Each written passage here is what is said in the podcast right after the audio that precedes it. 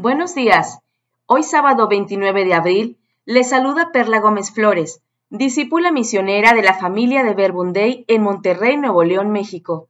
Te invito a estar dispuesto para entrar en la presencia del Padre, del Hijo y del Espíritu Santo. Del Santo Evangelio según San Juan. En aquel tiempo, muchos discípulos de Jesús dijeron al oír sus palabras, este modo de hablar es intolerable. ¿Quién puede admitir eso? Dándose cuenta Jesús de que sus discípulos murmuraban, les dijo, Esto los escandaliza. ¿Qué sería si vieran al Hijo del Hombre subir a donde estaba antes? El Espíritu es quien da la vida. La carne para nada aprovecha. Las palabras que les he dicho son espíritu y vida y a pesar de esto, algunos de ustedes no creen. En efecto, Jesús sabía desde el principio quiénes no creían y quién lo habría de traicionar. Después añadió, Por eso les he dicho que nadie puede venir a mí si el Padre no se lo concede. Desde entonces, muchos de sus discípulos se echaron para atrás y ya no querían andar con él. Entonces, Jesús les dijo a los doce, ¿también ustedes quieren dejarme? Simón Pedro le respondió, Señor, ¿a quién iremos? Tú tienes palabras de vida eterna, y nosotros creemos y sabemos que tú eres el Santo de Dios. Palabra del Señor. Gloria a ti, Señor Jesús.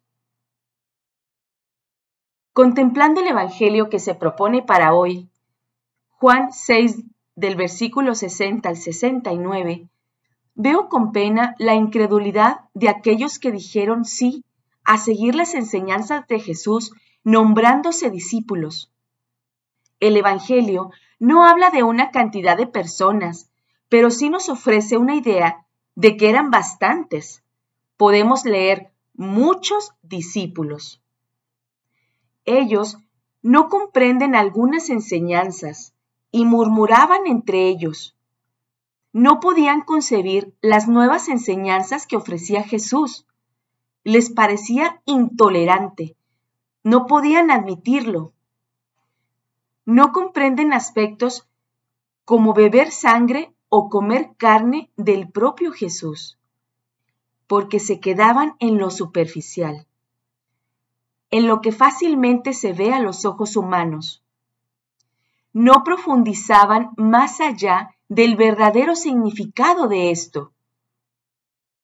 No llegaron a contemplar lo que hoy conocemos como la transubstanciación que es en la doctrina católica, la conversión de las sustancias del pan y del vino en el cuerpo y sangre de Jesús, mediante la consagración. Y es a través de comer este pan y este vino en la celebración eucarística que surge una interconexión profunda y espiritual entre tú y Jesús. En el Evangelio, Jesús se da cuenta de estas murmuraciones y los cuestiona. Con un sentido actual sería más o menos así.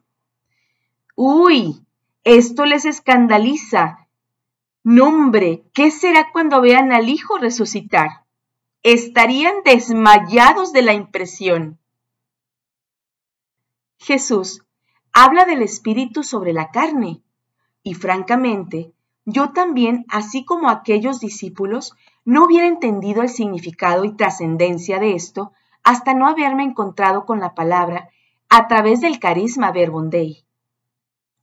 ¿A qué te refieres, Jesús, con espíritu sobre la carne?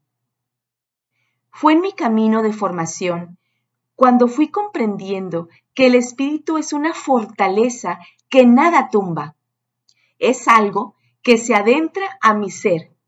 Si yo le dejo entrar a través de la oración y contemplación de la palabra, a través de hacer vida el Evangelio, a poner en práctica las enseñanzas de Jesús en mi vida te vuelves más consciente de tu alrededor, más empático con tu prójimo. Te transformas en una mujer o un hombre nuevo, diferente, un agente de cambio que ayuda a acercar a otros al reino de Dios aquí en la tierra, con tu, propio testimonio, que en muchas ocasiones no ocupas ni hablar, simplemente con tus acciones conectas al otro con Jesús. No sé si te ha pasado esto. A mí sí que me ha pasado. Y cuando veo a mi antigua persona, veo un cambio tan radical que me hace sentir liberada, feliz, confiada, con esperanza. Estoy segura que sí te ha pasado a ti también. Y que también en ocasiones trastabilleo en mi camino de fe, porque también me ha pasado, ¿eh? Es cuando sé que debo sujetarme fuertemente a lo espiritual, de los momentos en familia Verbundei, donde compartimos la fe, donde hermanos comparten sus testimonios, comparten su oración. Y sucede que el mundo nos pone en charola de plata eso que Jesús llama la carne. Puedes pensar en cosas o circunstancias que te invitan a lo frívolo, a lo superficial, también a acciones que dañan tu salud física, pero también tu salud mental. Y como se ha mencionado en otros momentos, aquí mismo, no es que esté mal esforzarse para lograr una mejor vivienda, un vehículo, ropa, calzado, paseos, viajes. Al contrario, ya que todos estos logros de la mano de nuestro Padre saben diferente. Ya que teniendo bien cimentada la espiritualidad, podemos ser capaces de poner un alto. Un alto cuando empezamos a estresarnos. Un alto cuando va surgiendo una sensación de celos o de envidia. Un alto cuando surge el deseo de avanzar de manera incorrecta. Un alto cuando sé que lo que tomo o lo que hago me hace mal a mi salud. Seguramente ustedes tendrán otros ejemplos. Pues que en este día el Espíritu Santo ilumine nuestro entendimiento para comprender de manera profunda lo que es vivir en el Espíritu y sobre todo que nos impulse a poner en práctica las buenas enseñanzas de Jesús. Porque como dice Pedro, Señor, ¿a quién iremos? Tú tienes palabras de vida eterna. Pues vayamos, pues, a dónde está Jesús. ¿Y dónde está? Pues a Él lo encontraremos precisamente orando su palabra, dialogando con Él. Tengamos un maravilloso día. Bendiciones.